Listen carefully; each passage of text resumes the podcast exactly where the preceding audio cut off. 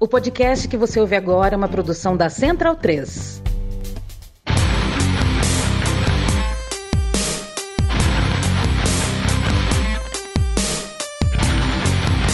Começa agora o Xadrez Verbal. Boa aurora, ouvintes do Xadrez Herbal, meu nome é Felipe Figueiredo, esse é mais um programa do Repertório, o podcast de entrevistas do Xadrez Herbal, e na edição de hoje a gente vai conversar com o Paulo Siqueira, ele que, antes de tudo, é nosso ouvinte, e antes ainda disso, antes de tudo mesmo, conversou com a gente diretamente da gloriosa República de Vanuatu. Tá? É, ele que trabalha né, em agências da Organização das Nações Unidas. Tá? Ele uh, é da área de TI, ele vai contar um pouco justamente para a gente da sua carreira, de como foi, né, como se desenvolveram essas coisas na vida dele. E uh, ele trabalha com a organização de eleições pelo mundo em países né, que normalmente contam com ajuda internacional para sua infraestrutura eleitoral. Tá? Então é um papo que une uh, tanto os aspectos do xadrez herbal, né, ou seja, política internacional, relações internacionais, quanto com a pegada do repertório, que é a pessoa contar a sua vida, relatar um pouco né, uh, uh, da sua carreira. É, quem fez a ponte foi outro ouvinte nosso, né? O filho dele, o Gabriel Siqueira, né, que no Twitter é conhecido como Gabriel Dredd, que inclusive participa ali em alguns momentos da conversa, ele ficou ali de, de olho tal, e, e eventualmente também participou. Uh, ele que trabalha com Ecovilas, tá? Então, para quem se interessa pelo assunto também, sigam o Gabriel Dredd lá no Twitter. Para quem quiser seguir o nosso convidado, Paulo Siqueira, lá no Twitter ele é arroba P Siqueira, Siqueira com S, tá? Lembrando que depois os perfis ficam linkados lá no site do Xadrez Herbal, certo? Então, novamente, foi um papo muito interessante. A gente teve também que dar conta aí do fuso horário, né? Porque o fuso horário de Vanuatu é bastante diferente do brasileiro. E lembrando, se você tem sugestões, recomendações, contatos, pontes aqui para o repertório, escreva em contato arroba xadrezherbal.com, certo? A gente já vai fechar a nossa segunda temporada, ano que vem teremos a terceira, se tudo der certo, a gente vai inclusive esticar um pouco a terceira temporada, talvez fazer um pouco mais de, de entrevistas, né? Mas então, sem mais delongas, eu calo a minha boca e vamos ouvir a conversa com o nosso querido Paulo Siqueira. Boa aurora, ouvintes da Central 3. Está começando mais uma edição do Repertório, o podcast de entrevistas do Xadrez Verbal. E na edição de hoje estamos com Paulo Siqueira, ele que é consultor internacional na área de TI e pai do nosso ouvinte Gabriel Dredd, que também é, nos acompanhará nesta edição. Tudo bom, Paulo?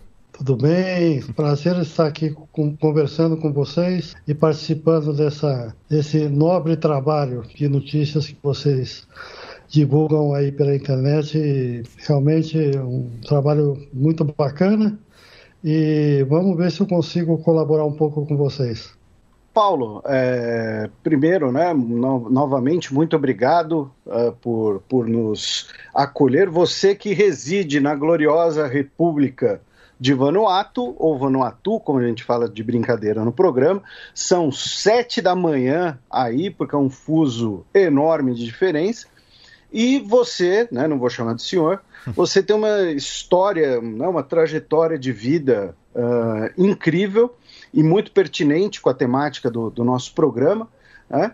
E então vamos começar do começo, né? Você uh, trabalhou por 20 anos uh, como te, é, com TI, né? Com tecnologia da informação uh, em bancos aqui no Brasil e um belo momento, né? você decidiu trabalhar em parceria com a Organização das Nações Unidas como consultor para implantar sistemas de TI como gerente de TI em diferentes países do mundo. A gente vai falar algum deles, alguns deles daqui a pouco. Mas como foi o início dessa trajetória? O que motivou você a, a, a fazer isso, a tomar essa decisão? O que proporcionou? Né? Como foi uh, passar a trabalhar de bancos no Brasil com eleições com as Nações Unidas? É uma pergunta bem interessante, na verdade. Eu sempre me lembro desse momento, porque foi um momento bem específico na minha vida. Eu, começando do começo profissionalmente, eu entrei no, no Banespa, o antigo Banespa, que depois foi comprado pelo, pelo Santander, em 79. E fui funcionário do, do Banespa e Santander até 2000 e acho que 2000 2001 talvez. Enfim, foi uma longa, uma longa carreira dentro do, do Banespa e depois um pouco mais com o Santander. E eu entrei no, no Banespa como caixa. Depois de alguns, é, um ano ou dois, eu fiz um concurso interno. Fui ser operador de computador no Centro de Processamento de Dados. E como operador de computador, naquele tempo carreguei muita caixa, montei muita fita, aquelas coisas que a gente vê hoje nos filmes, né? Que tem aqueles rolos, aquelas coisas rodando e tal. Aquilo foi uma, algum, talvez uns dois anos da minha atividade, montando fita e botando papel impressora. E gradativamente eu fui me aprimorando ali dentro, fui me interessando mais por essa questão de TI eu, na verdade, eu tinha uma, uma... Meu background era de comunicação, eu fiz filosofia, fiz linguística, e, mas estava ali mais uma necessidade mesmo financeira. E estava com um filho pequeno, o Gabriel era pequenininho, o casado, temos que botar o dinheiro na, né, o pão na mesa. Nesse meio tempo todo, é, eu acho que talvez vocês gostem de ouvir um pouco sobre isso é, é, em função da, do momento político, que era. É, estamos saindo da, da, ditadura militar, processo de transição e muita reivindicação, eleições diretas. Acabei me envolvendo muito em todos esses movimentos e me envolvi bastante com os sindicatos bancários de São Paulo. Depois tive bastante contato com o sindicato dos metalúrgicos de de São Bernardo.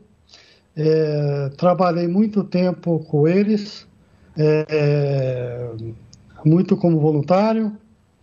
É, enfim, eu tive uma inserção bem interessante dentro do, do movimento sindical da época, inclusive com, com o PT.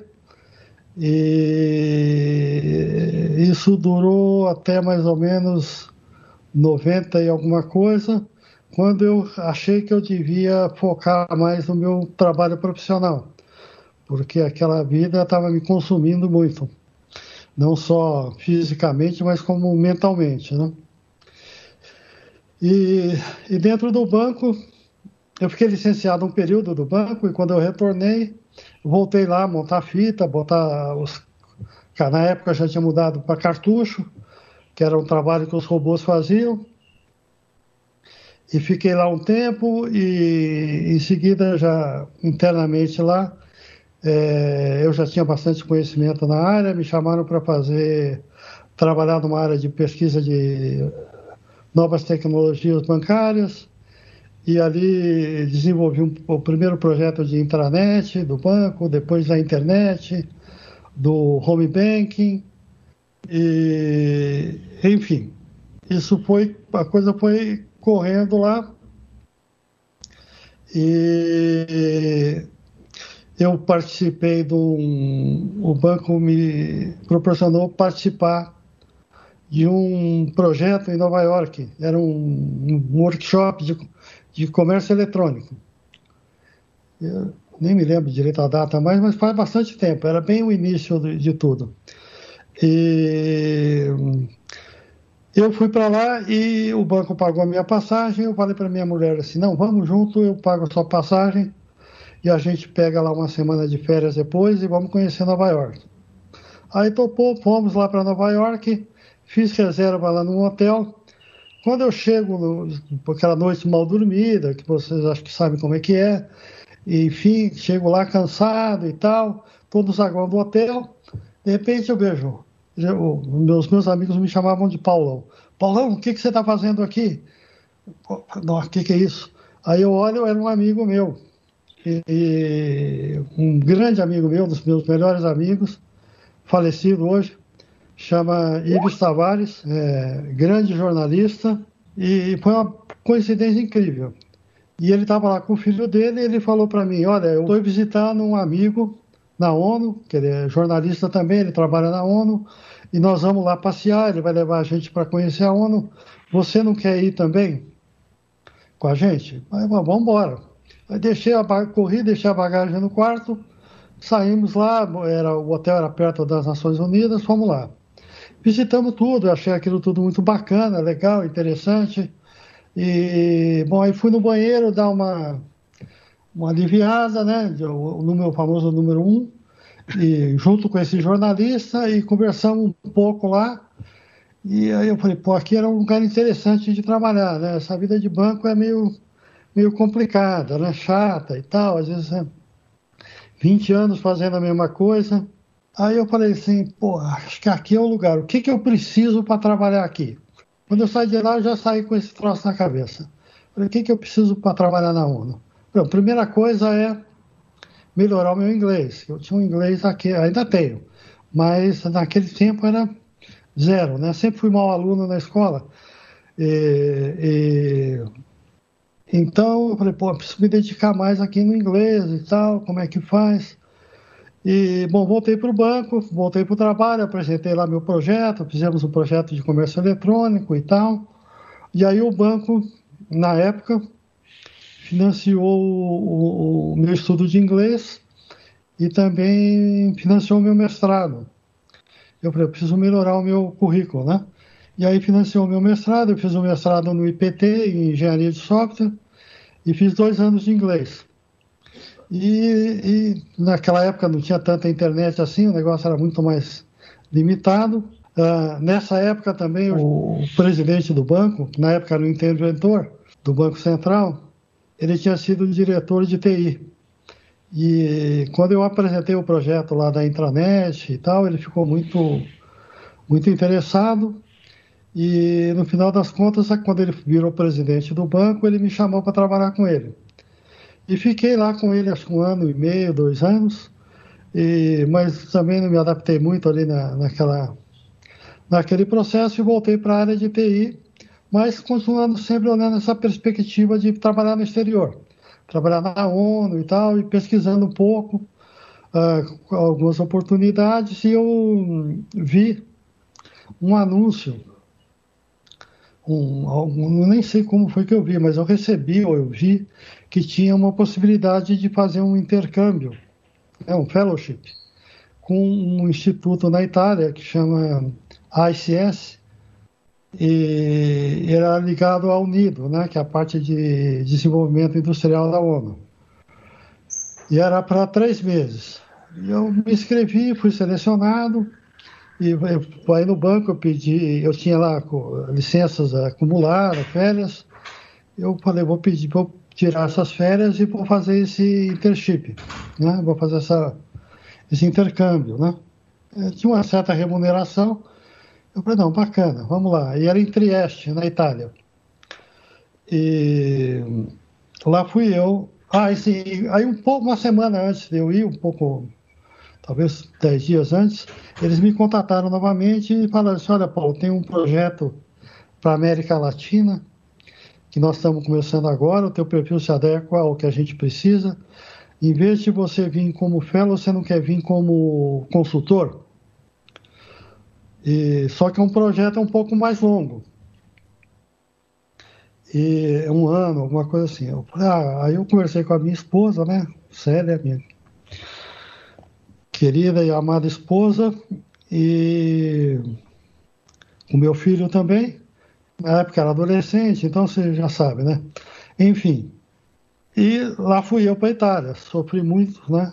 Senti muita saudade da família, primeira experiência fora. Sofre bastante, está acostumado né, com aquela vida de, de rotina. Mas foi ótimo. Fiquei lá na Itália, depois a, a Célia ia e voltava para o Brasil, o Gabriel chegou aí para a Itália também. O Gabriel estava fazendo vestibular na época.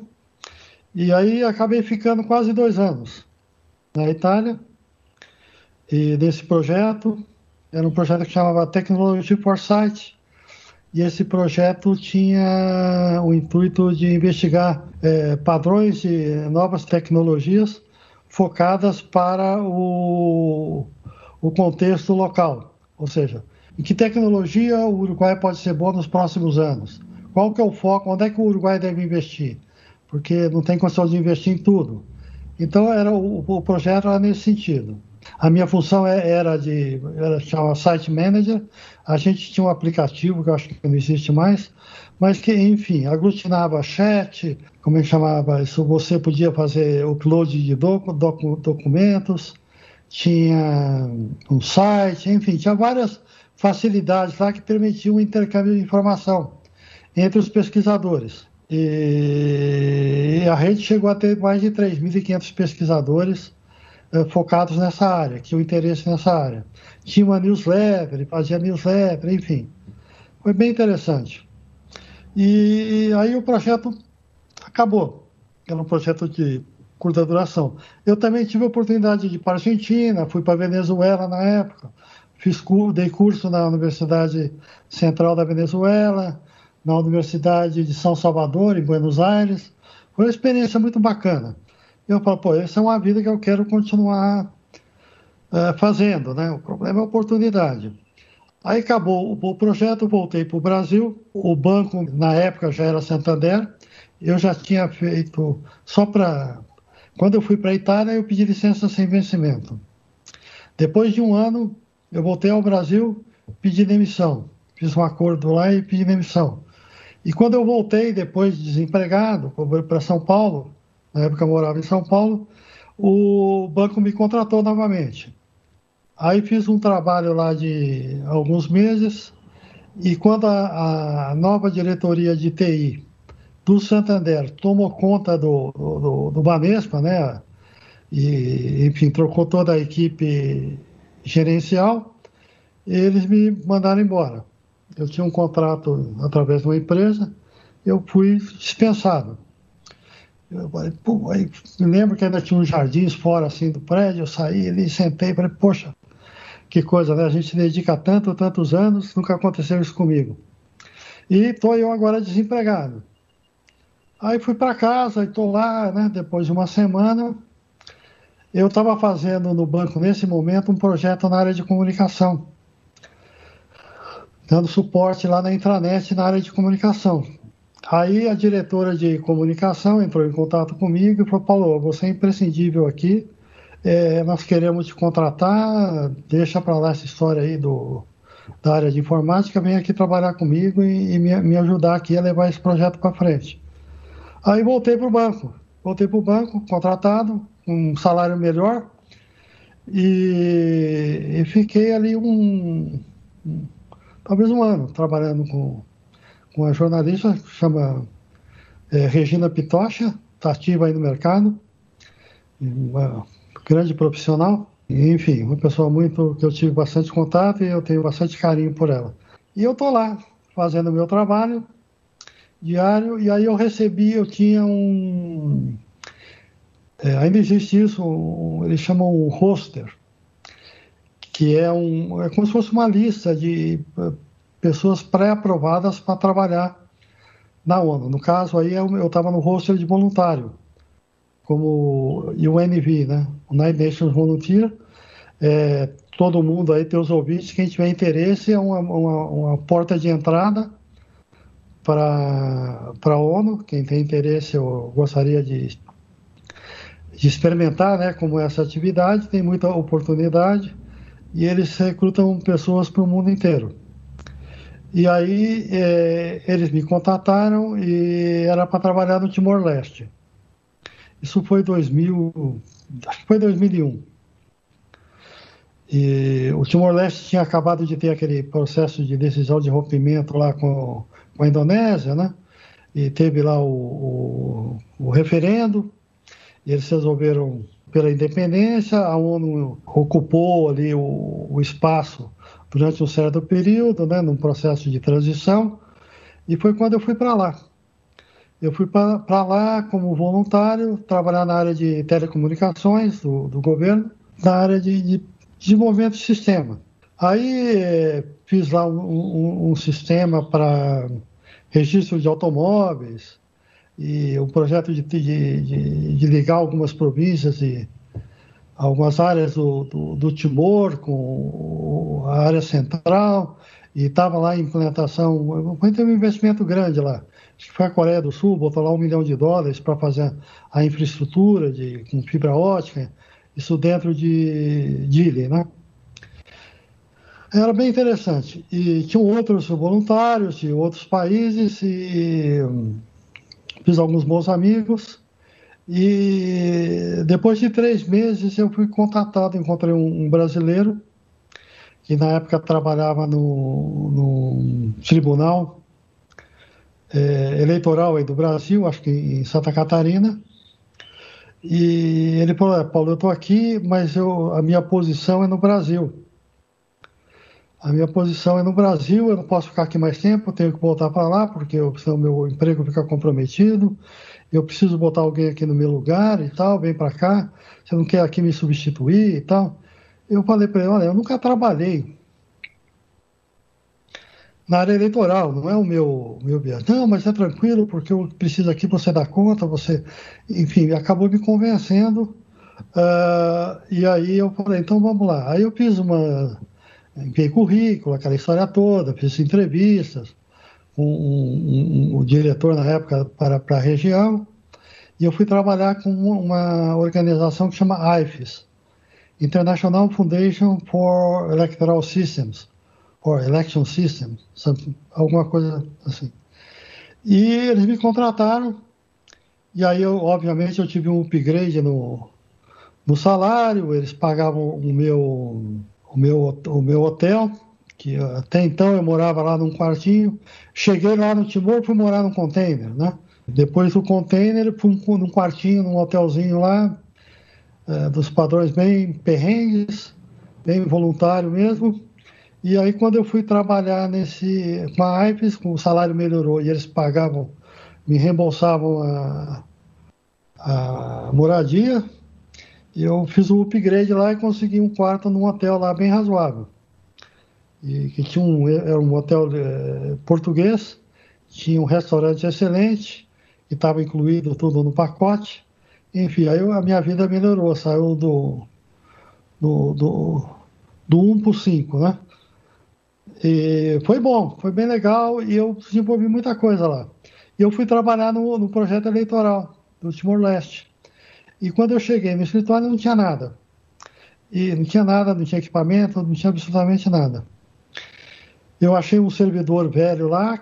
Durante a, o, o, processo da independência, tinha lá os dados do, de alguns eleitores ou de algum, do registro civil, mas era uma coisa muito incipiente.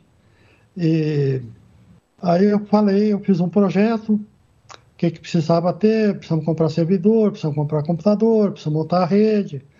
E, enfim, aí o, o, a AIFES financiou a compra dos equipamentos, não foi muita coisa, e aí montei lá a estrutura do a estrutura de TI deles, a parte de, de network, né? montamos lá a rede, é, conseguimos conexão com a internet e servidor de dados, aí servidor de aplicativos, firewall, e backup, sistema de backup, e aí base de dados, instalei a base de dados, depois criei um aplicativo para registro de eleitores e fizemos lá um registro.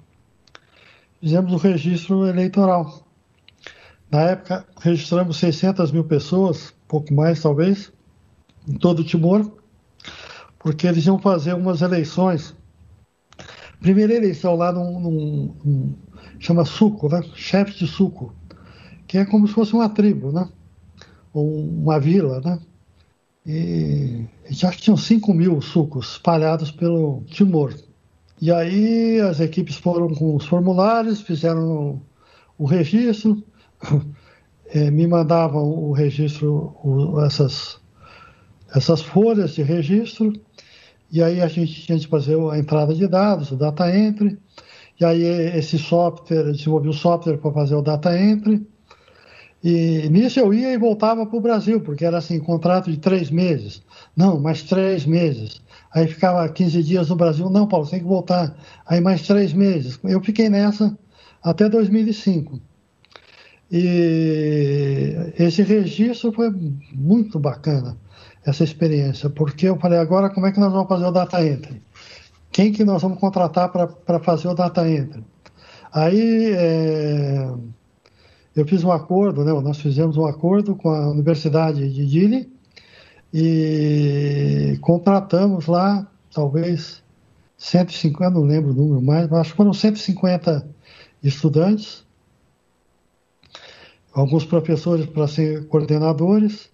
Eu consegui, acho que 120 computadores através da ONU, que eram equipamentos que tinham sido usados anteriormente, porque a missão da ONU estava acabando, e aí os equipamentos estavam parados, eu consegui esses equipamentos emprestados e montei lá um, um, uma entrada de dados, uma, uma área lá para entrada de dados, e nós trabalhamos lá três meses fazendo entrada de dados. A gente tinha duas turmas, dois turnos de oito horas, alguma coisa assim. Muitas vezes funcionava na base do gerador. É, água não tinha, eu muitas vezes comprei água no meu, no meu bolso para os estudantes poderem tomar água durante o dia.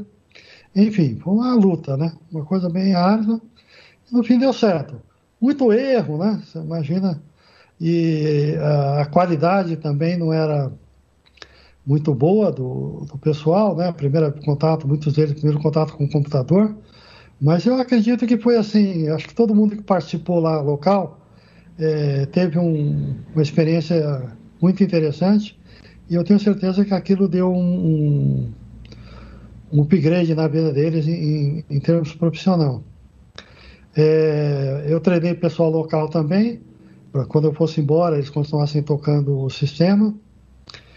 E numa dessas que eu fui e voltei, um que eu tinha treinado já não estava mais, porque um banco da Nova Zelândia, o ANZ, contratou o rapaz, entendeu? Eu já tinha treinado, aí, bom, enfim.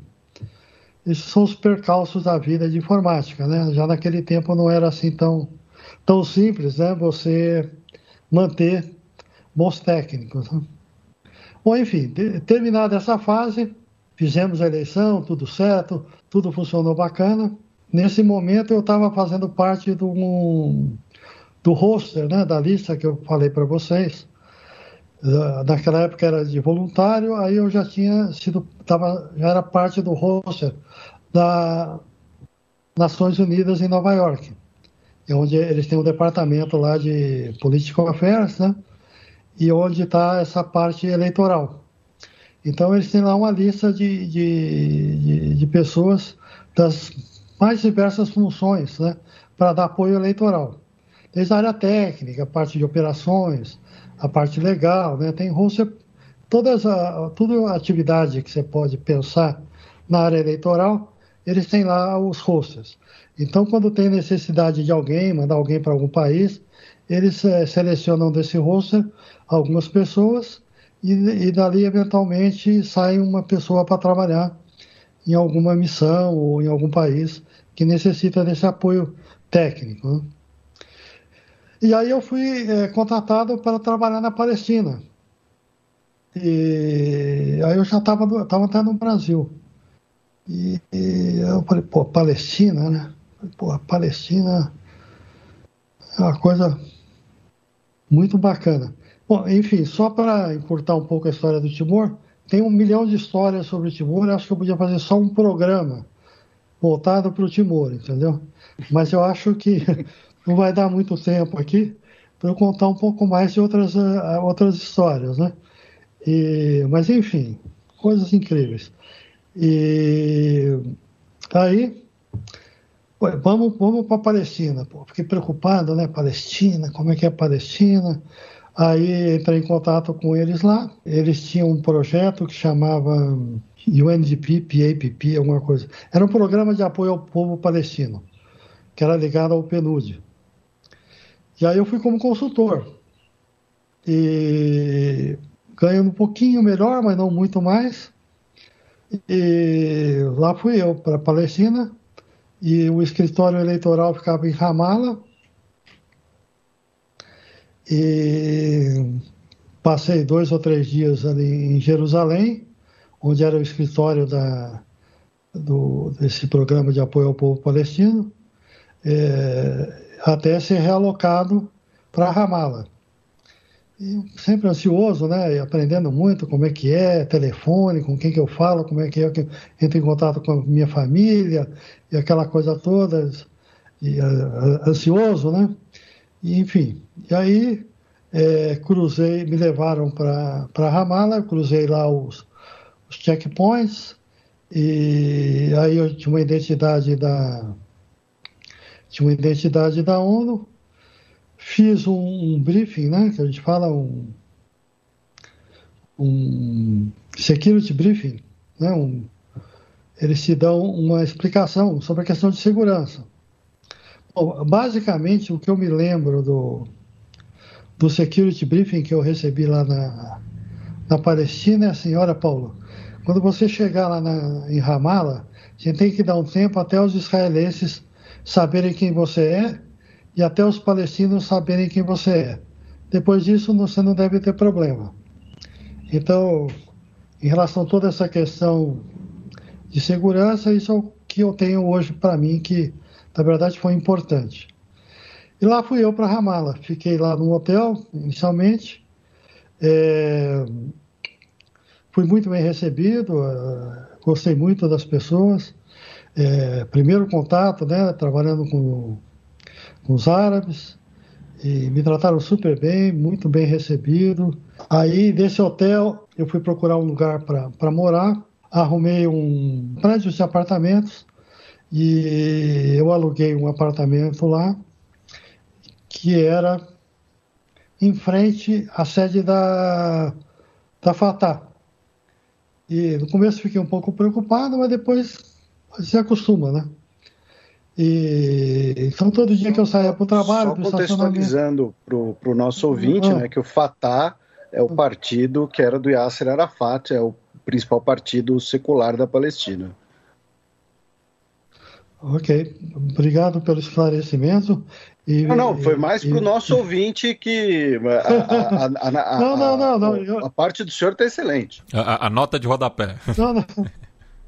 Não, não, mas é bom, porque para mim, às vezes, é, é comum, né? Como eu vivenciei, eu, às vezes eu não percebo essa. Talvez é que algumas pessoas tenham, não tenham conhecimento né, de, de tudo, mas eu estou tentando explicar um pouco mais. eu vou prestar atenção. Bom, enfim, e aquela história, depois é muita gente armada para todo lado, você acaba se acostumando um pouco com essa vida. Eu, nesse hotel, na primeira semana que eu fiquei lá, eu estou na janela um dia, do, acho que eu ficava no terceiro andar, alguma coisa, estou olhando a rua assim do terceiro andar, aí para um, um, um jeep tipo de exército assim, descem os caras, entram numa lojinha lá, pegam um cara e, pelos pés, pelos braços e jogam o cara no, no, como se fosse no, na, na, bagageira do, do, do Jeep, né? Eu falei, não, meu, que, que lugar que eu fui parar, né? E, obviamente, não soube o que aconteceu e também não fui perguntar, né? Deixei para lá. Mas depois disso, como o escritório eleitoral era próximo, eu ia a pé. E aí voltava a pé, e não tinha carro, e acabei me acostumando também. E de vez em quando eu pegava lá um. Acho que eles chamavam de lorry, que é um tipo um micro-ônibus, né? Que transporta aí umas, talvez uma dezena ou 15 pessoas, tudo meio empilhado lá dentro. E aí eu aprendi também quanto pagava, como é que falava, entendeu? Aprendi lá uma meia dúzia de palavras em árabe e, e fui lá fazer meu trabalho. Fui fazer análise de base de dados, né? É, descobri lá, por exemplo, um furo tinha de 30 mil eleitores que não estavam sendo considerados na lista eleitoral. Fizemos um projeto de bem similar ao ao que eu tinha feito no Timor, mas a capacidade palestina, a técnica palestina, é muito, muito superior, né? muito superior. Então, ao Timor-Leste. Então, na verdade, até fiquei numa posição razoavelmente confortável.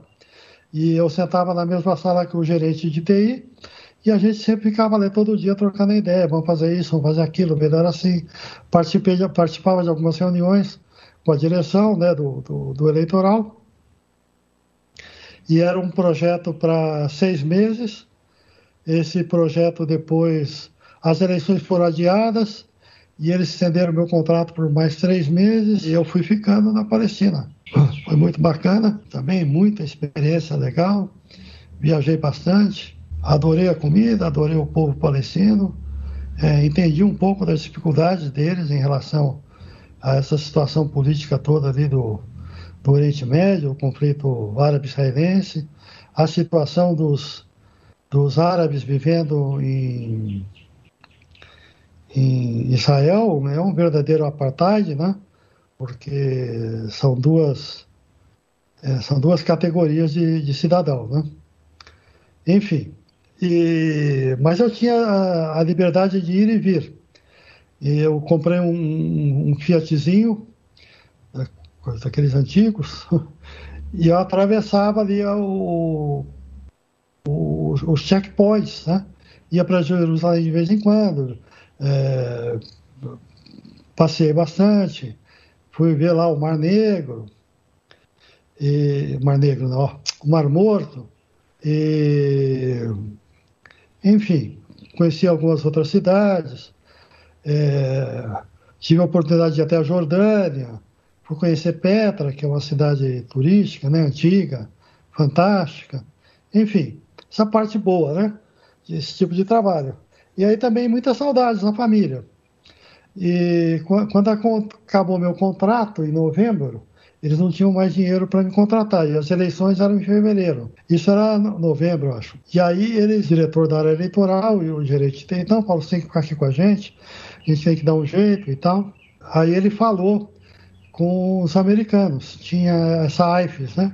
Eu te falei que eu trabalhei no Timor. Eles são subvencionados pela ajuda americana, pelos AIDS, né?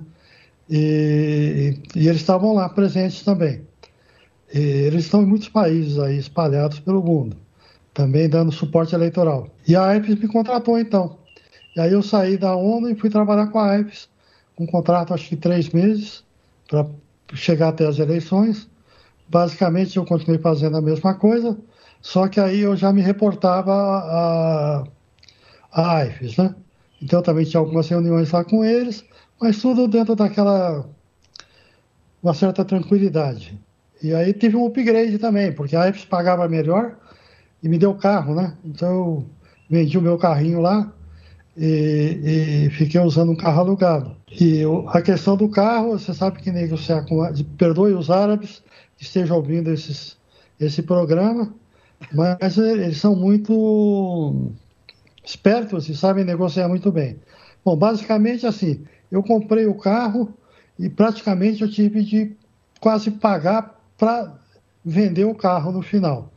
Porque apareceu tanta coisa que, enfim, na negociação eu, eu queria era me livrar do carro, porque eu tinha de voltar para o Brasil, e o carro estava no meu nome, e eu falei, não, preciso me livrar do carro aqui rapidamente, então eu vou deixar um carro aqui no meu nome, né? Legalmente. Então eu entrei num acordo com eles, e aí foi gozado porque o cara que comprou não podia ir em Ramala. Então eu fui até o checkpoint, é, um dos checkpoints, atravessei o, o checkpoint com o carro, encontrei o cara do outro lado, entreguei o carro, voltei a pé e, e dali eu fui para o escritório, que não era também muito longe do checkpoint. E aí estou lá no escritório trabalhando e era, já era de noite. E aí esse cara que comprou o carro me liga e fala, Paulo, não, aconteceu aqui, o carro quebrou no meio do caminho.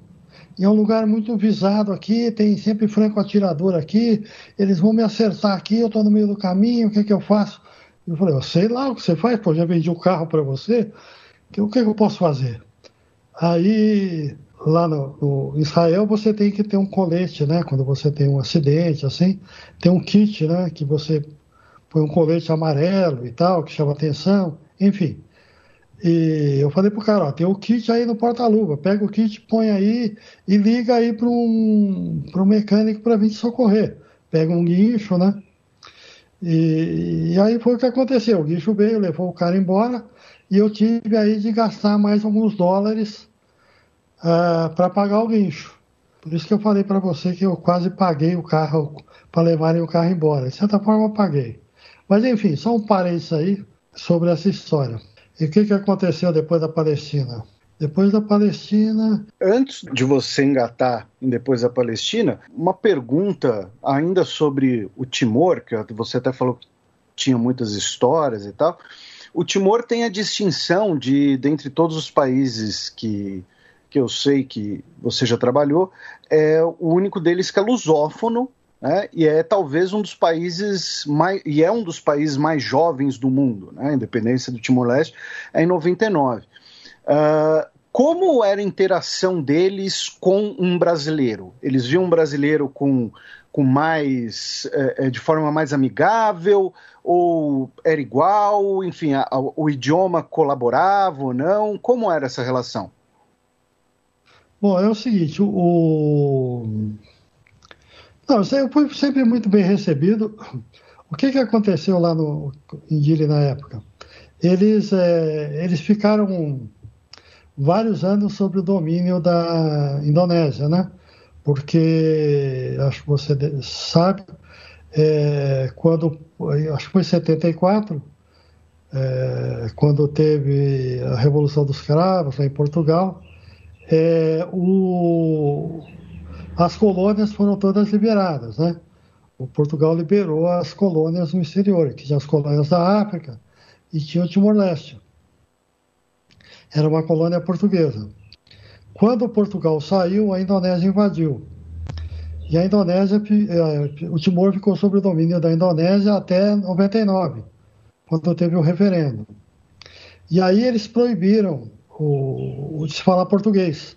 Não podia falar português, proibiram o, proibiram o ensino de português nas escolas, então ninguém, eles só aprendiam lá o, o Bahasa, né? Bahasa indonésia, que é a língua indonésia, e eles falavam a língua local, que era uma mistura de várias línguas, enfim. Então a comunicação era uma coisa assim, é, ou falava inglês, e alguns não falavam muito bem, ou falava barrasa, que eu não falava nada, e português, as pessoas acima de 40 anos falavam português. Então, o, o, o, na verdade, as pessoas que ficaram no comando do país naquela época, que eram timorenses, esses falavam português. Mas ah, os jovens é, eram poucos que falavam português, por causa dessa, dessa limitação. Mas eles gostavam muito do, dos brasileiros. E, e também porque o, o, Brasil teve contingente militar lá. E eles é, tinham um contingente, acho que eles prestavam suporte direto para o presidente, na época era o o Xanana, eles é, eram da guarda pessoal do Xanana. Era responsabilidade do, do Brasil. Então eles eram bem vistos e faziam um bom trabalho. É, tive também bastante contato com embaixadores brasileiros que passaram por lá. Tenho uma grande amiga é, até hoje que trabalhou comigo lá. E quem mais que eu posso te falar dessa história? É difícil, né? Difícil, mas é, hoje o português é, foi reconhecido como uma língua oficial. Teve muita discussão na época, porque tem uma influência grande da Austrália. É, Para quem não sabe, Timor é colado ali na Austrália e, e tem interesses é, geoeconômicos né, entre os países ali, questão de petróleo. Tinha uma discussão muito grande nessa época. E o que eu me lembro um pouco era assim: o português foi escolhido como uma língua oficial porque era para é, se diferenciar ou para manter um pouco de independência com relação ao domínio ao domínio colonizador. Então eu acho que por isso que o, o, português se manteve lá. Então eles têm três línguas oficiais. Até aprendi a falar algumas palavras lá que eu pegava um táxi e falava para a direita, para a esquerda, segue em frente, entendeu? Então, eu aprendi um pouco lá para poder direcionar o, o, motorista. Na maioria dos países que eu trabalhei, o brasileiro vai bem. Talvez não hoje no Haiti, né? Mas nos outros é, países, assim, ser brasileiro ajudava bastante. E, e, Ajuda ainda. E Paulo, é, falando um pouco mais especificamente de Brasil, né? Você citou seu envolvimento com o movimento sindical, direta já. É, e nesse aspecto, é, eu queria que você comentasse sobre a evolução do sistema eleitoral brasileiro é, que tem sido posto em xeque né, pela situação. Ah, boa. Essa é uma boa pergunta, né? Eu posso falar, não, como eu estou fora do contexto do Brasil, mas eu, eu olha, é, é, o seguinte, essa questão específica do Brasil agora, eu acho que é, tem muito a ver com uma manipulação política, né? Então esse questionamento todo, dentro do contexto que eu consigo acompanhar do Brasil, é, essa, esse questionamento sobre o, o, voto impresso, ele tem um, um viés muito político. Mas é uma coisa que a gente tem que prestar atenção, porque eu acho que a diferença do Brasil para outros países que eu já trabalhei é, é a questão da confiança nas instituições. E, e, desde que eu me lembro, assim, que eu participei dentro, dentro dessa área toda, é, o brasileiro sempre teve muita confiança né, no, nas instituições brasileiras, é, dessa, no, no, TSE, e eu acho que isso é foi sempre um ponto positivo, no sentido da credibilidade né, e, e, e do processo todo. Agora, se você pegar essa, a questão do voto impresso e transferir isso para outros países, é claro que pode existir manipulação. É, eu não conheço profundamente a questão do, do técnica do Brasil, mas é, existe uma série aí de, de procedimentos, de auditoria, e, e que dificultam né, tudo isso.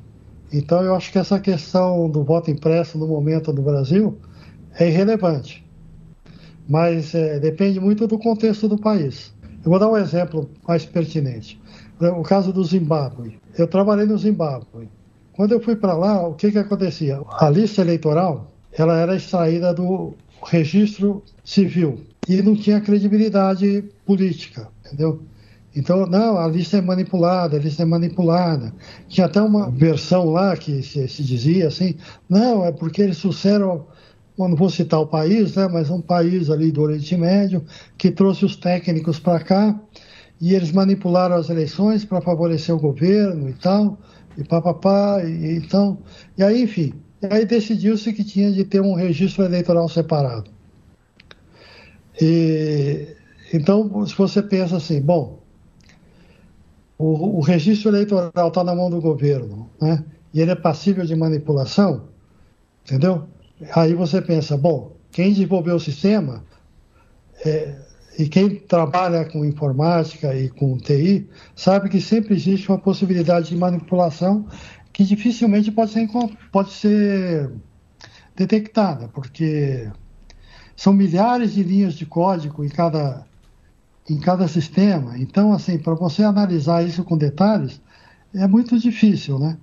Então, eu acho que o, o que atesta, na verdade, a, a validade ou não do, do, do, processo eleitoral, né, é a credibilidade que a instituição tem.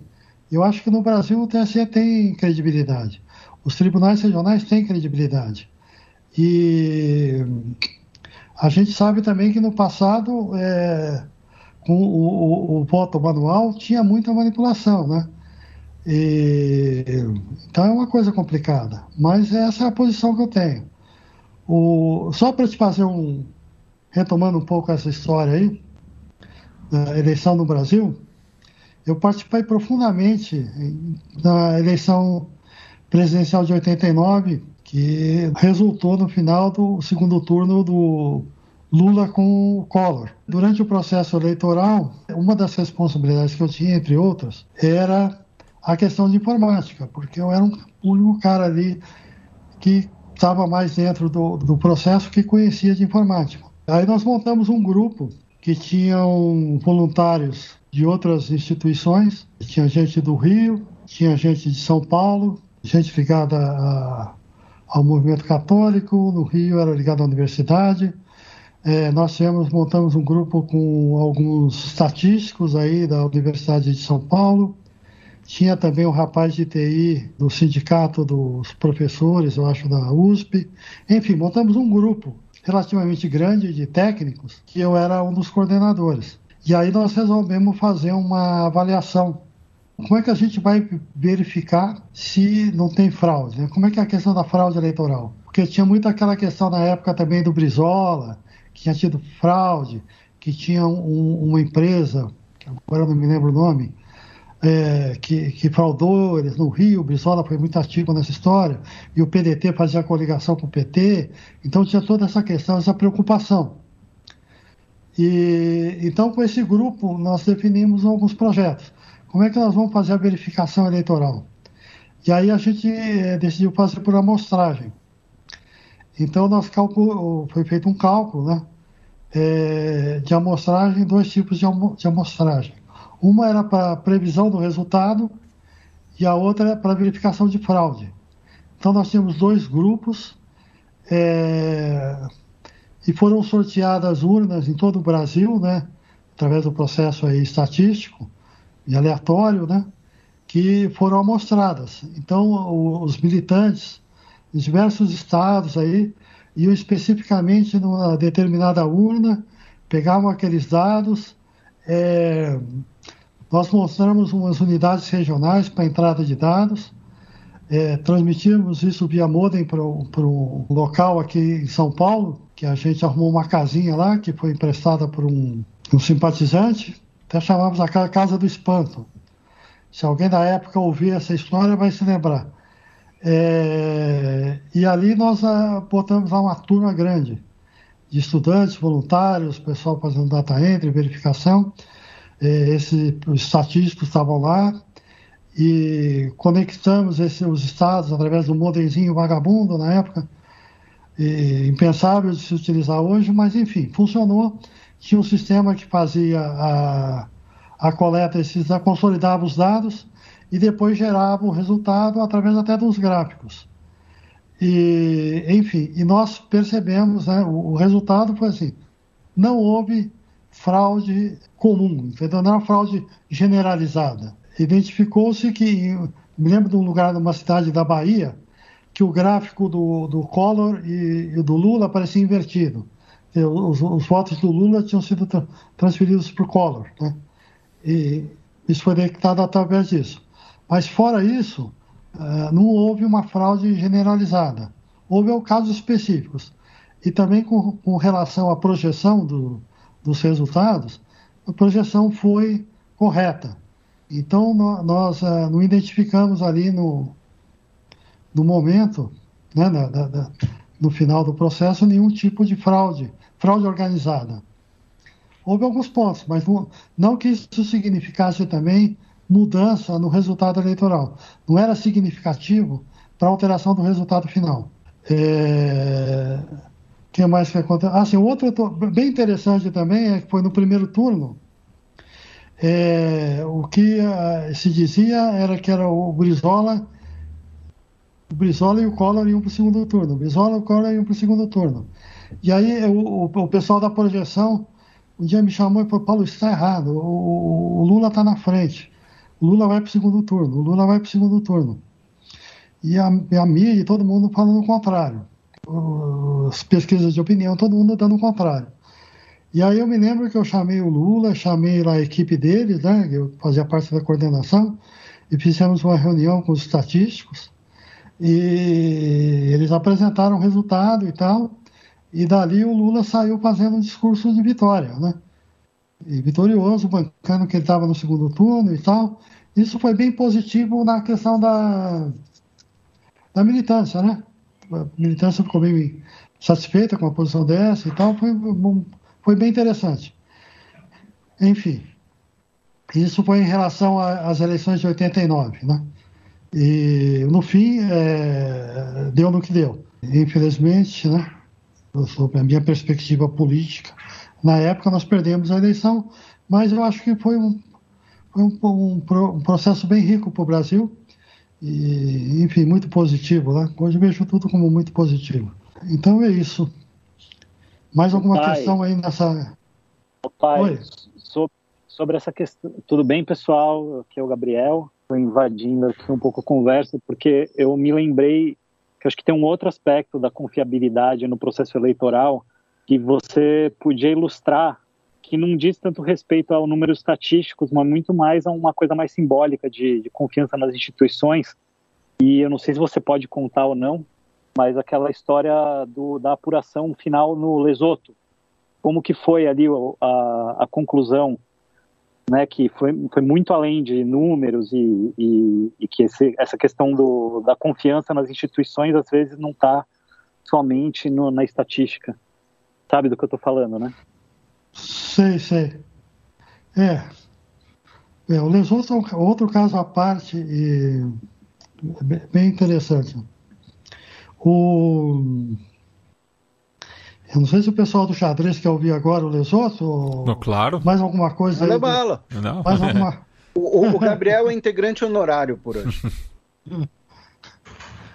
Não, o, o Lesoto foi o seguinte. É... Bom, é... um parênteses da minha vida para explicar um, um detalhe. É... Entre indas e vindas e outros países, eu trabalhei também na Holanda no Tribunal de Guerra da ex-Yugoslávia. Isso acho que foi, bom, foi pós-Tonga. Enfim, bom, eu sou neto de português, por parte de mãe. E minha mãe nasceu no Brasil, mas é portuguesa. Então, quando eu estava na, na, na, Holanda, é, eu peguei os dias de folga, minha mulher morava comigo na Holanda, nós fomos, eu fui passar os dias em Portugal. É aquele frio desgraçado ali na Holanda, vento frio, é, céu cinza, eu estressado com aquilo tudo, falei, vamos dar uma mais parecida, vamos lá para Portugal, né? Vamos falar português e ver se é um clima mais quente. E foi ótimo. Chegamos lá, céu azul, clima quente, comida portuguesa. E eu falei, pô, vou correr atrás do meu, da minha cidadania portuguesa. E eu já tinha né, a documentação pronta, sei lá, a certidão de nascimento, acho que eu já tinha. E aí eu fui, é, tirei, me registrei primeiro, no, fui no registro civil, tirei minha identidade e depois é, peguei o passaporte português. Foi uma coisa assim, bem rápida. E, enfim, tendo o passaporte português, me possibilitou a fazer alguns trabalhos para a União Europeia. Porque na, na época, para trabalhar para a União Europeia, você tinha que pertencer a algum país europeu. E aí eu né, comecei a verificar um pouco eu, as possibilidades nessa época. Porque a União Europeia também presta serviço, ajuda, né, processos eleitorais aí através do mundo. Então é mais um, um, uma área que se pode trabalhar na questão eleitoral. Acho que talvez em outras áreas também, mas especificamente posso falar da questão eleitoral. E eles têm missões de observação eleitoral e também tem alguns projetos de assistência eu fui convidado para trabalhar no, no, na assistência técnica no Lesoto, aí através da União Europeia. Projeto de alguns meses, eles iam ter eleições também. O, o Lesoto é um, um país assim bem complicado também, é, tem muito conflito interno. E é um enclave na África do Sul, né? Exatamente, é um lugar lindíssimo, maravilhoso. E lá fui eu, né? Cheguei lá, fui primeiro para a África do para Joanesburgo, cheguei no aeroporto, peguei o avião para Nó, Ok, ajuda os universitários aí, capital do Lesoto, falhou agora a mente, novamente. É, Mazeru. Enfim, Mazeru. Boa. Aí o, o. Aí que eu tenho uma história incrível para contar também. Aí, bom, vamos falar do projeto eleitoral. Chego lá também, a minha história, fui. É, é, recebi um briefing, né? Fui conversar com o pessoal da, da, da comunidade europeia a delegação da União Europeia em, no Lesoto, me deram um briefing sobre a questão política, né, explicaram, e eu fui fazer um trabalho técnico, né. Ah, e aí também fui lá para a área de TI deles e fui, fiz um trabalho no, no projeto de resultado eleitoral. E aí ali, um trabalho mais gerencial, é, eles tinham contratado um, uma empresa que fazia a entrada de dados dos boletins de, de, urna, né, dos resultados eleitorais. E era interessante até o projeto deles, porque eles botaram uma câmera em cada regional, em cada região. aonde eles transmitiam por via fax os resultados eleitorais. Aquilo tudo era filmado, né? E a gente via isso eles transmitindo, né? Na presença dos partidos políticos em cada em cada área, é, eles transmitiam o, o boletim de urna, a gente via lá o boletim sendo transmitido e a gente via a gente recebia isso. Isso era feito num hotel, né? Bem de forma transparente, telões e todo mundo via aquilo o, o pessoal passando fax, recebendo fax, e aí tinha um sistema para entrada de dados dos resultados eleitorais também é, nesse salão, é, de forma transparente, toda a comunidade diplomática estava lá, jornalistas, enfim, era público, né? Então ficava né, o pessoal acompanhando ali, o pessoal fazendo a entrada de dados, e até então não tinha um sistema de resultado que consolidava os dados. Porque tem um cálculo, né? tem uma cota que, dependendo do sistema eleitoral, você tem que aplicar um índice para ter o, o, o, resultado de cada candidato e tal, que preenchia o cargo em função daquele índice eleitoral. Não é o mais votado que ganha, mas em função da aplicação desse, desse índice. E, enfim, aí trabalhei junto a essa empresa, nós fizemos esse sistema de resultado e foi muito legal, funcionou bacana. Ficamos satisfeitos. Tinha até um prazo para a comissão eleitoral divulgar os dados oficialmente. E eu, aí eu fui para casa satisfeito. Falei, pô, deu certo, né? Deu certo. Funcionou, que bom.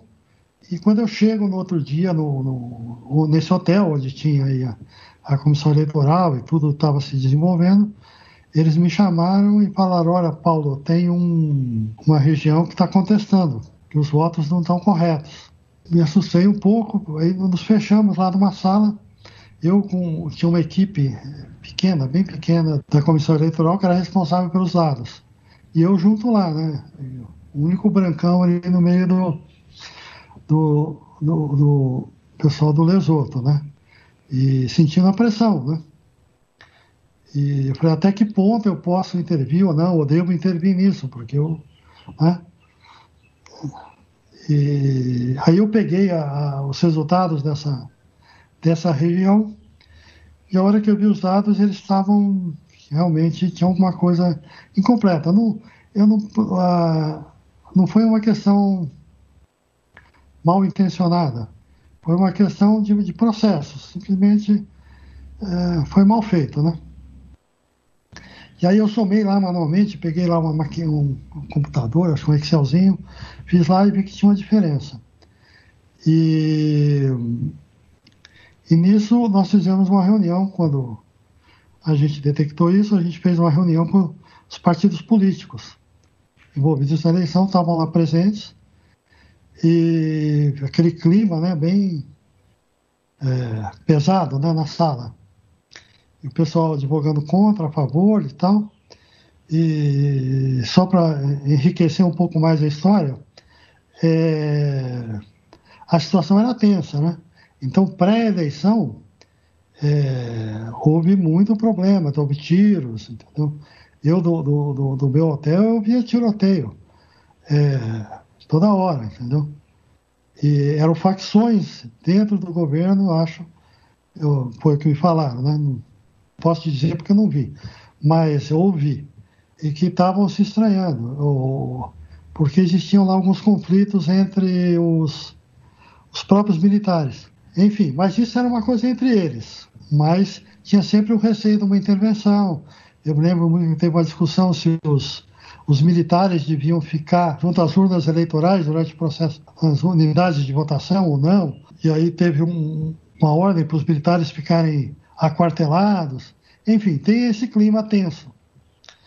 E aí estou eu lá com essa, voltando lá para tal da reunião, o que, que nós vamos fazer e tal. E eu me lembro de estar no canto assim, encostada na parede. E aí começou assim, eles rezaram. A primeira coisa que eles fizeram foi, teve uma reza bem forte.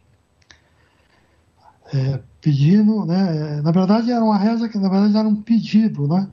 que tudo corresse bem, que tudo corresse em paz, que não houvesse conflito e que eles resolvessem aquela situação de uma maneira sem gerar conflito e né, que eles pudessem correr adiante com aquele processo e que isso não significasse nenhum, nenhum tivesse nenhuma consequência né, mais é, nefasta para o Lesoto, né, para o governo, para o país, para a população e porque tinha também uma divisão da, assim, entre as pessoas que moravam na cidade com as pessoas que moravam nas montanhas. Né? Também tem aí uma, uma, uma divisão não é norte e sul, mas é alto e né, o pessoal da montanha e o pessoal mais baixo, que influenciava um pouco nessa discussão e na representatividade eleitoral. E isso foi uma coisa, para mim, assim, marcante, entendeu? Porque ali eu senti, eu, senti uma energia ali é incrível, entendeu? incrível. E, e, no final, tudo se resolveu é, pacificamente, entendeu? Houve um acordo, tudo chegou a um denominador comum ali, que a eleição era válida, e nós saímos ali e eles foram anunciar o resultado eleitoral e não houve nenhum tipo de contestação. Mas, assim, é, eu falei isso para o Gabriel, é difícil explicar, mas é como se fosse uma coisa bem sobrenatural, de tão forte que foi a, a mensagem, entendeu? que foi aquela discussão que a gente teve ali naquele momento.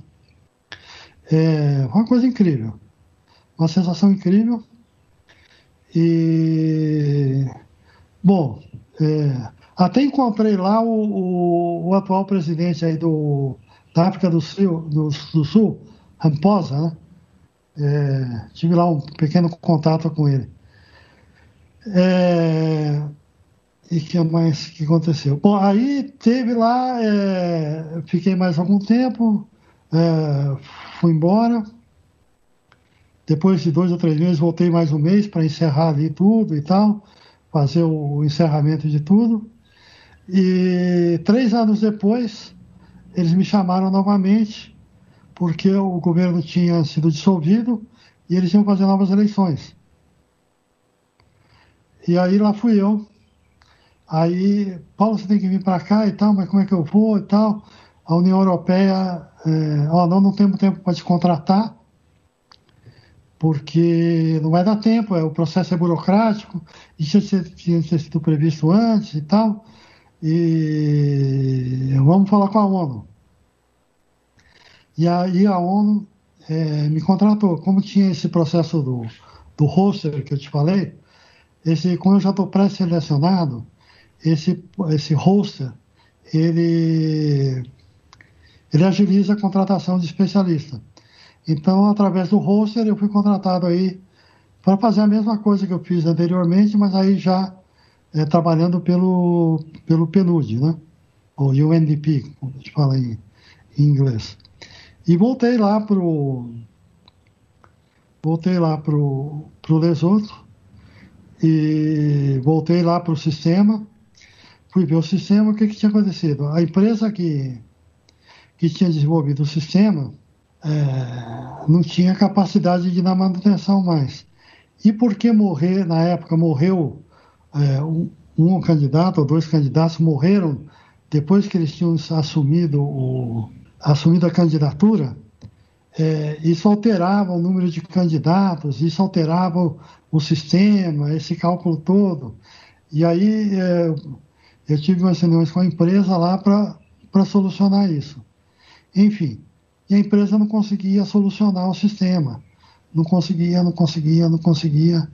Isso, assim, a noite anterior à eleição, o negócio lá eu testava, porque eu tinha gerado os resultados falsos, né? Para a gente fazer o teste. E eu não batia o que eu tinha com, com o resultado deles. Eu falei, não, não, o sistema não está correto, o sistema não está correto, o sistema não está correto. E no final deu um resultado positivo, mas eu não estava acreditando no, no sistema. E aí eu fiz uma planilha, eu tinha uma planilha em Excel. Eu já tinha feito outra vez, eu aprimorei essa planilha toda e com mil, enfim, macros e validações e candidatos e pai, enfim, é, que eu só entrava com o resultado lá com, de cada candidato e ele gerava tudo o resultado, quantos tinham sido eleitos, verde, vermelho, isso, aquilo, inconsistência de dados e tal. E lá fomos nós para a eleição. Dessa vez foi no anfiteatro grande, o mesmo processo que eu contei anteriormente, e começou lá o processo de apuração e eu fui entrando com os dados lá no meu computadorzinho. Pá, pá, pá. Aí fui checar com o sistema. O sistema estava errado. Aí eu avisei para os caras, não divulga isso, porque o sistema está errado. Não usa esse sistema. Proibi os caras lá de usar o sistema, e outra particularidade interessante disso tudo foi que é, eu gerei é, esses resultados falsos né, para a gente fazer o teste do sistema. O que, que aconteceu? Nesse dia que eu estou lá, né, no, antes de começar a apuração, o embaixador americano chega para mim e fala: Paulo, eles estão dizendo que os resultados já estão prontos está tendo manipulação dos resultados. Eu falei, não, mas como é que pode ser? Não, espera aí. Aí ele me encaminhou lá uma pessoa que trabalhava com eles, que me trouxe uma pasta que tinha realmente os resultados eleitorais. E esses resultados eleitorais eram os que eu tinha gerado para a gente fazer o teste. É, para validação do sistema de resultado. Então, alguém é, dentro da comissão eleitoral vendeu esses dados como se fossem dados verdadeiros, ou vendeu, ou entregou, enfim. E isso foi distribuído, não só, depois eu fiquei sabendo, que não foi só para eles, mas foi também foi enviado para a ONU, foi enviado para outras embaixadas, e aí, quando eu soube disso, eu chamei a comissão eleitoral, expliquei o que tinha acontecido, né? Falei, tem isso, isso, isso. Ele falou, não, Paulo, não tem problema, a gente aqui zera o sistema, tal, tal. no Brasil tem o tal do zeríssimo, né? Lá tinha o tal do zeríssimo também, que dava credibilidade. Ele, não, não, vamos, nós estamos fazendo a entrada do dados do zero aqui. E e aí ele fazia a entrada do zero, eu pegava o dado consolidado, botava na minha planilha, e aí foi assim que saiu o resultado do o resultado do, do Lesoto, através dessa planilha que eu fiz. E foi até gozado, porque tinha um cara da África do Sul é, lá, e tinha várias pessoas né, acompanhando, observadores, e aí ele falou, não, Paulo, mas o que você está fazendo aí? Eu falei, não, não, eu estou verificando o resultado. Não, mas você devia estar tá trancado numa sala. Eu estava lá no meio deles, né? Um, um, cidadão comum ali no meio de todos. E ele ficava muito, muito assustado, né? O rapaz da África do Sul. Com isso eu falei, não, aqui é tudo transparente, não tem problema. E aí depois eu passei esse resultado para a comissão eleitoral, eles verificaram novamente tudo, né? E, e anunciaram o, resultado final. E foi ótimo. Aí quando eu me lembro que quando eu saí do, do, desse palácio de convenções, tinha muita festa nas ruas, porque acho que na época, acho que foi porque a oposição tinha ganhado, o pessoal da cidade tinha ganhado o. o o pessoal estava feliz, enfim. E eu fui para casa e falei, não, que bom, né? Que bom participar de um projeto assim, que a coisa aconteceu assim, que deu tudo certo. E aí eu me senti muito feliz, muito é, é, gratificado, né? Por tudo, por, apesar da dificuldade toda, os sustos, né? E a responsabilidade, né? E o, o, o receio de fazer alguma coisa errada, né? E, enfim, mas funcionou, foi bacana. Então, o que é mais que eu posso te falar do Lesoto? Acho que é isso. Tem, ah, sim. Vou contar uma historinha, bem. Não sei se vale a pena ou não. Mas é, outro dia eu estava em São Paulo, né? eu moro em Florianópolis, São Paulo. Estava no Brasil, moro em Florianópolis agora. Eu tenho outro filho, tem 17 anos agora. Na época, talvez ele estivesse aí 12 ou 13 anos, quando eu fui no Lesoto. E né, talvez, eu não me lembro. Mas enfim, foi quando passou aquele, aquele filme da como é que é? Pantera Negra, não é? E que fez muito sucesso e tal, e eu tô lá. Fui pro cinema, assisti esse filme. E, bom, todo mundo acho que deve ter assistido esse filme. Ele é passado na África, né? E, enfim, e tem uma referência às montanhas, né? Que é uma coisa muito, é, muito parecida com o Lesoto. E até tem neve no Lesoto, né? E, que eu fui ver, né? É, levei minha mulher e o, o, o, irmão do Gabriel, aí o Pablo mais novo, nós fomos todo mundo lá ver a neve nas montanhas.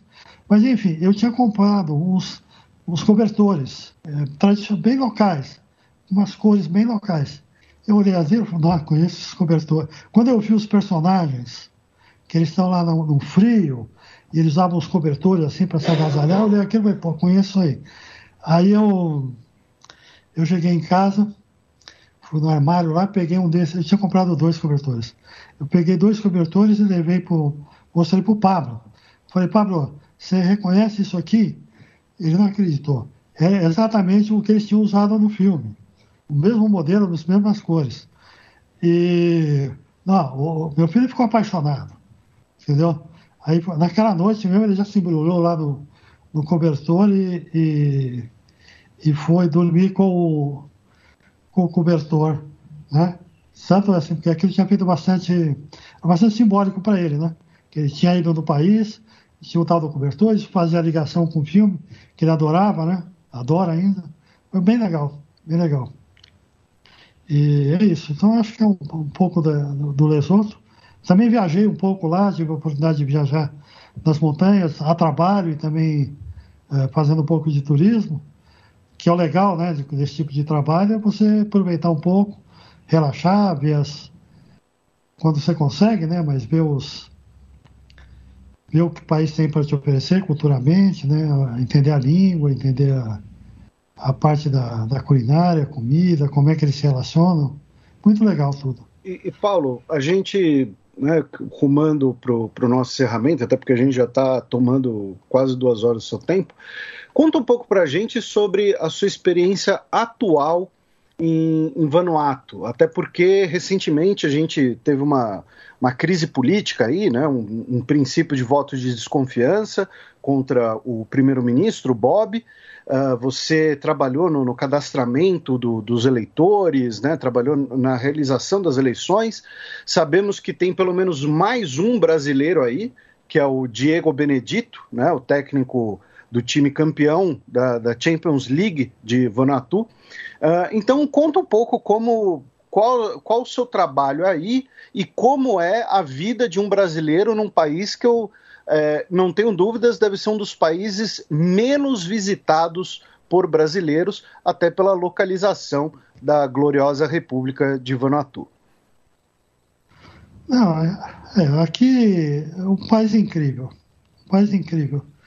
É, eu, a primeira vez que eu vim para cá foi em 2019, também aí convidado pela ONU, né, através desse sistema aí de, de do roster, né, que eu te falei, e vim para um projeto de três meses que era para fazer uma análise do, de como estava aqui o, o, projeto e a questão da, do, do recenseamento eleitoral.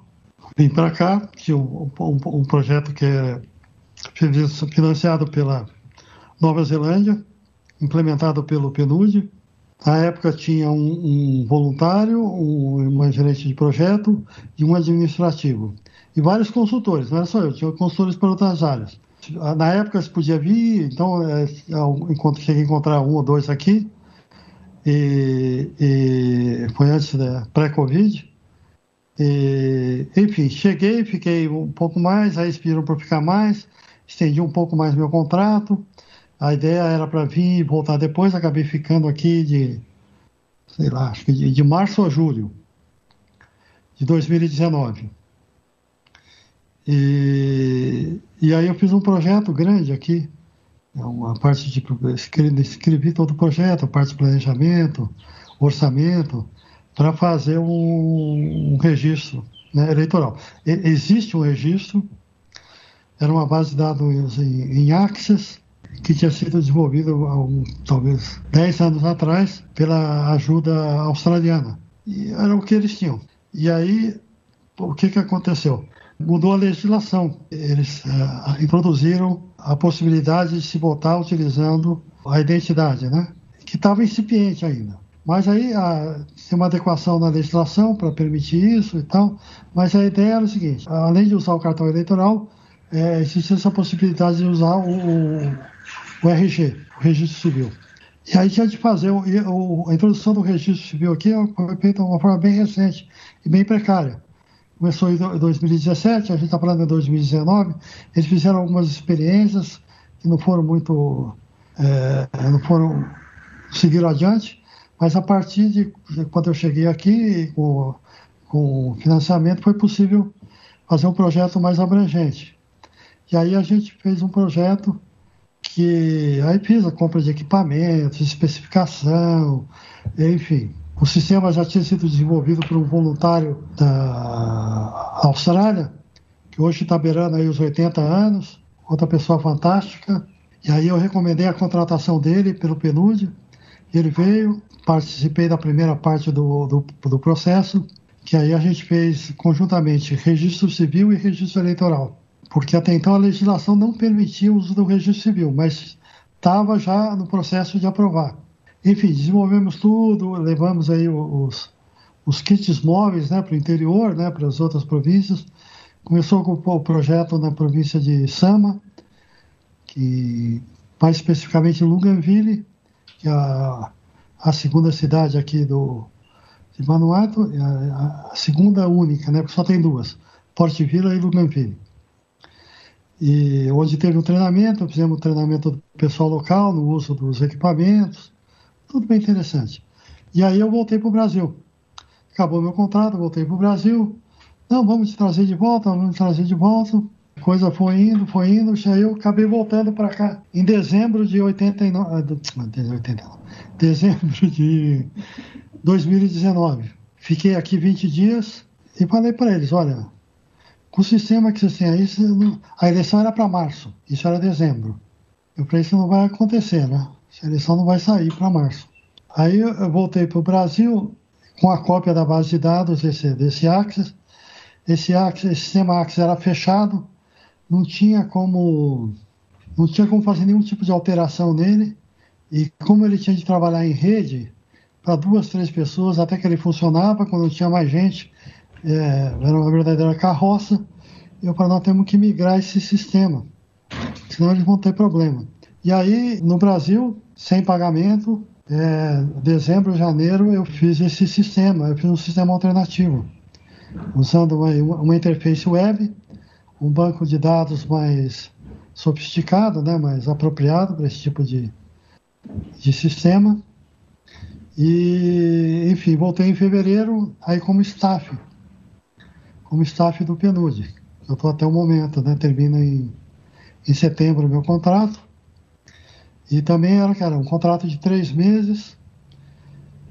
E aí passei fevereiro e parte de março migrando o sistema e, e migrando os dados para o novo sistema, arrumando milhões de bugs e desenvolvendo milhões de coisas e, enfim, uma verdadeira maratona de desenvolvimento. Isso entre outras atividades, né? Treinamento, preparação de manual. O que, o que, que aconteceu? Estava para mudar o sistema para o uso do, do registro civil, só que não foi aprovado. Então, teria que se utilizar o, o cartão eleitoral. Na, quando a gente fez essa. Quando a gente fez esse processo de ir para as províncias para registrar as pessoas, é, além do, do sistema eletrônico, existia um formulário que as pessoas preenchiam. Mas como a expectativa era usar o sistema eletrônico, esses formulários foram armazenados. E quando chegou em fevereiro, não passou ainda no, no parlamento a utilização da. Esses dados precisavam ser imputados nesse sistema alternativo. E o que que acontece? Esses formulários eles não tinham uma identificação com o, com o registro civil, com o número do registro civil. Porque no, no eleitoral, no cartão eleitoral, eles utilizam o que a gente fala Polling Station Sheet and Roll Number. É, é o, o, nome da unidade de votação, é como se fosse um caderno, que tem linhas, né?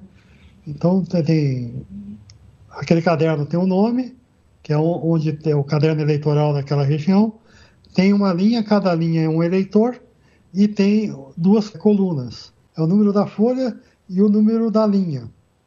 Então, por exemplo, o meu número eleitoral, na verdade, era o nome da Polystation, ou da, do local de votação, é, folha tal, linha tal. Então era assim que eles verificavam no caderno. Essa pessoa pode votar porque está aqui. Processo manual. E isso não tinha ligação nenhum com nenhum tipo de sistema eletrônico. Tem outras coisas aí que eu não vou nem entrar em detalhe agora, mas enfim. Nós fizemos boa parte, tínhamos de fazer boa parte do data entry desses formulários. A mesma história, montamos uma equipe aqui para fazer o, o, o, o, data entry. Em muitos lugares eles, eles não fizeram registro civil, só fizeram o registrado através dos formulários. Enfim, foi uma verdadeira loucura, mais uma vez. Mas no final, tudo funcionou direitinho, o registro eleitoral foi impresso, as listas eleitorais foram distribuídas a eleição não foi contestada, deu tudo certo. É, montamos também um, um, um help desk, né? primeira vez que fizemos isso, com um número, as pessoas podiam ligar, tinha alguma dúvida, liga para esse número, e principalmente o pessoal que estava nas, nas uh, regiões eleitorais, né? Enfim, foi outro processo riquíssimo e no final foi muito positivo. Muito positivo, deu certo. E, mas há muita precariedade. E, e, na verdade, tudo isso continua até hoje. É, quando acabou os meus três meses, é, foi em março, a minha mulher e o, o irmão do Gabriel vieram para cá, e aí começou o Covid, né? E aí eles bloquearam o país. Então, na época, ninguém entrava, ninguém saía, alguns casos específicos, né? e ninguém sabia direito e tal, e aí, bom, enfim. E como eu tinha muito trabalho aqui para fazer, fui ficando mais três meses, mais três meses, até setembro, até dezembro, e esse projeto que eu estava trabalhando, financiado aí pela Nova Zelândia, terminava em dezembro.